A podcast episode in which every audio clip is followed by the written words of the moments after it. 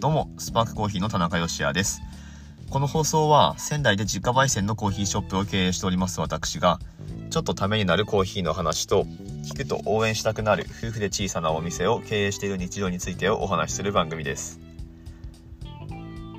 はい、本日は木曜日ということで、スパークコーヒーは定休日明け、ここからまた1週間がスタートするということになります。頑張っていきたいと思います。昨日の定休日ですね、前の放送でちょっとお出かけしますよなんてお話をしてましたけれどもどこに行こうとしてたかというと仙台市博物館ですね。はい。エジプト展みたいなものがやってましてまああのツタンカーメンは来ないと思うんですけれどもまあ似たような感じで王様の棺だったりとかあとはその中に入ってるミイラのなんだっけ MRI えーと映像画像が見られるみたいな。まあなんかあのそういうエジプト関連の発掘品みたいなやつの特別展オランダの美術館の所蔵品ということだったと思うんですけれどもはいだったと思うんですけれどもっていうことははい実はいけてないんですね。うんとまあ予定が変わるかもしれないしみたいな話もちょろっとしたんですけれどもまあそれが悪い予感が的中したわけではないんですがあの車のバッテリー上がっちゃいましてはい。いやー気をつけないといけないですね。特になんかねライトつけっぱなしとかにしてたわけでもないんですけど心当たりはあんまりないんですがまあただ今あんまり車乗らないんですよ。1週間に1回くらいしか乗らないのでで走行距離もないんですねあんまり。まあ仙台駅に行くのに車使ったりしてるんで。はい。えっ、ー、とまあそんな感じで使っててでまあそれでいてエアコンとかもつけて運転してるのでまああんまり走行距離がない分充電されずにそのまま放電してね上がっちゃったのかなっていう感じなんですけれども。まあそれで午前中ちょっと潰れましてなのでねもう博物館に行く時間がちょっとなくなっちゃったので、まあ、違う他の用事を進めたりとかしてたんですけれどもね。はい。まあそれはそれで、えー、しょうがないので なんか違う楽しみを見つけてやっていきたいなと思うわけなんですけれども。はい。今日のお話はですね本日9月2日ということでえっと、お話ししておりましたエアロプレスチャンピオンシップですね。今日当日なんですよ。なので、まあ、それと絡めてエアロプレスの話だったり、エアロプレスチャンピオンシップだったりについてをちょっとこう、ざっくばらにお話しする回にしてみようと思いますので、ぜひ最後までお付き合いください。本日は2021年9月2日木曜日の放送です。さてさて、まあ今日、福岡予選というのが行われるわけなんですが、まあ、一応概要をさらっとお話ししておきますとコーヒーの競技会っていろいろあるんですけれども今僕らが僕らがというか田中匠バリスタがですねうちの奥さんの匠バリスタが出場しているのがエアロプレスチャンピオンシップというこちらはですねあのアンオフィシャルな大会でございましてなんかこう公式なものっていうよりは、まあ、草大会みたいなもんですね。はい。うんと、草大会、なんて言ったらいいんだろうな。まあでも本当、あの AKP グループのじゃんけん大会みたいなものだと僕は思ってるんですけれども、はい。まあなのでね、あの、まあなんでじゃんけん大会みたいなものかっていうと後々説明しますけれども、えっと、まあ僕らが常々出場していたジャパンバリスタチャンピオンシップっていうのがありまして、まあそっちは本当にガチガチのえっと、日本スペシャルティーコーヒー協会というところが主催する。でもっと上位にはワールドコーヒーイベントっていうねあの、まあ、世界組織の中でワールドパリスチャンピオンシップっていうのがあるんですけれどもまあ優勝すればそこに出場する権利が得られるっていうまあ非常に権威性のあるワールドパリスチャンピオンシップはコーヒー関連の競技会の中では一番えー、事実上権威性が高い大会と言っても過言ではないんじゃないでしょうかね。一番歴史も長いですし、影響力も大きいというもうガチガチのものがあるんですけれども、まあ、それに、ここ数年は出場をしてましたよという文脈がスパークコーヒーにはあるんですけれども、エアロプレスチャンピオンシップの方ではですね、まあそれとはちょっと対局にある大会というか、うん、あのー、パーティーみたいな感じで楽しめる大会っていう位置づけで、まあ当初は発足したわけなんですね。まあ、最近ではあのいろいろこうハックしようとしていろいろなんかこう準備をみんな頑張ってやるわけなんですけれども、まあ、もちろん僕らもね準備頑張ってやりましたけれどもはいえー、まあ、なんでそういう風なことが言えるかっていうとバリスタチャンピオンシップの方はですねもうスコアシートっていうものが厳密にありましてもう0.5点単位で採点がされて順位が決まる大会なんですね。で方やエアロプレスチャンピオンシップの方はもう再建なんかないんですよ。はい。で、トーナメント方式で行われまして、まああの、3人1パックの、えー、対戦方式なんですけれども、その3人が出したカップの中で、一番ジャッジの人が良かったと思うものを指さすっていう、もうただそれだけの大会なんですね。で、指さされた数が一番多かった人が勝ち上がるみたいな、はい。まあ、ノックダウン方式っていうかね、そんな感じなんですけれども、あ、そもそもエアロプレスっていう、あの、コーヒーの抽出器具がありまして、ぶっとい注射器みたいな感じなんですけれども、エアロプレスで検索してもらえればそのもの画像出てくると思いますが、まあまあそんな感じで、えー、エアロプレスでは、まあ大会ではあれですね、ドリップコーヒーみたいな濃さのコーヒーを抽出する大会なんですけれども、エアロプレス自体はもう本当にレシピの幅が広いので、すごい細かく引いて、で、ギューッと押してあげれば、エスプレッソみたいな濃い液体を抽出することもできるんですけれども、まあまあ、あの、エアロプレスチャンピオンシップの場合はドリップコーヒー的なものを抽出して、で、それで競い合うっていうね。はい。まあそんな感じで、本来であれば、まあ、会場にギャラリーも結構入れて、えー、お酒も飲みながらワイワイしながら楽しむ大会っていうことになってるんですけれども、まあ、今回はね、やっぱコロナっていうことで、コロナ対応されたルールで行われるということになりまして、で、まあ、ワールドエアロプレスチャンピオンシップっていうのが一応あるんですよ、今年も多分。はい、メルボルンであるらしいんですけれども、で、ジャパンの方で優勝するとそれへの出場権が得られるっていうことらしいんですが、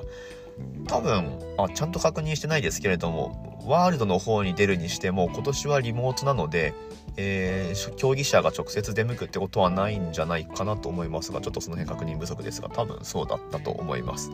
はい。まあリモート開催っていうことなんですけれども、えー、本日その予選が行われまして田中匠バリスタは福岡予選に出場をいたします。なので福岡で実際大会が行われるんですけれども、まあ、私たちは今仙台のお店にいますよという感じですね。はい、ちょっとややこしい感じになってますけれども。で、今回はですね、まあ、ちょっと、んと、どういう感じで競技が進むかっていうと、まあ、僕らが考えたレシピを運営側に提出して、で、その運営の方がそのレシピ通りに抽出をしてくださって、で、まあ、それで勝敗を決めるっていう、まあ、なんていうか、レシピの大会みたいな感じになってるんですけれども、はい。まあ、ただね、あの、ただ、うんと、レシピ提出すればいいかっていうと、まあそうでもないと思っていて、しっかりその代理抽出してくださる方に伝わるような伝え方で、で、かつ再現性の高い、で、しかも美味しいレシピっていうのを、まあ、準備段階で考案して、で、運営側にお伝えしてっていうことをする必要があるんですけれども、はい。まあ、それをですね、この間の日曜日にもうすべて終えて、で、まあ、あの、使うグラインダーとかですね、現地に送って、それを使ってもらうことが一応できるんですけれども、私たちはハンドミル、コマンダンテというね、あの、グラインダーを使います。で、水も、まあこれでいきましょうっていう水を送ってたりとか、あとはエアロプレス本体ですね。はい。まあとかいろいろもろもろ、まあ、どの辺まで送ればいいのかなってちょっと迷ったんですけれども、まあ、抽出に使うもの、一式サーバーとか、スケールとか全部送ってあげたんですけれども、まあまあ、そんな感じで、えー、今日はそれを使って抽出をしてもらって、さあ、どこまで勝ち上がれるかなという感じでございます。はい。まあ、あの、エアロプレスチャンピオンシップね、年々人気が高まっている大会でございまして、なんか去年、あ、違うか、最後にやったのが2029年違う違う、なんかもう話が、口が回らないですけれども、2019年、2019年が最後でしたね。この時は、何人いたんだろう、競技者。会場5つくらいあったと思うので、まあ、各会場で 50, 50人もいないかな。くらいだとすると、まあ、200人くらいの出場者がいたと思うんですけれども、すごいですよね。全国で200人の出場者がいる大会っていう。うん。で、今回は絞りに絞っての3、えっ、と、あ、でも50、50人くらいか。はい。ですね。50、54人だったかな。はい。で、一般枠っていうのが34人で、まあ、それが先着順だったんですけれども、運よくそこに入れたっていうので今回出場してるわけなんですが、まあ、なので、福岡予選、東京予選ともに、出場者は27人ずつなんですよ。なので、うんと、で、それで3人1パックのトーナメント方式で2回勝ち上がれば OK なんですね。なので、うんと予選では2回勝ち上がれば OK だからまあ確率確率で言ったら9分の1で、えー、ファイナリストになれるという。まあ9分の1って結構ねあの高い確率だと思ってるんですけれども。まあまああのやることはやったのであとは運任せという感じですね。はい。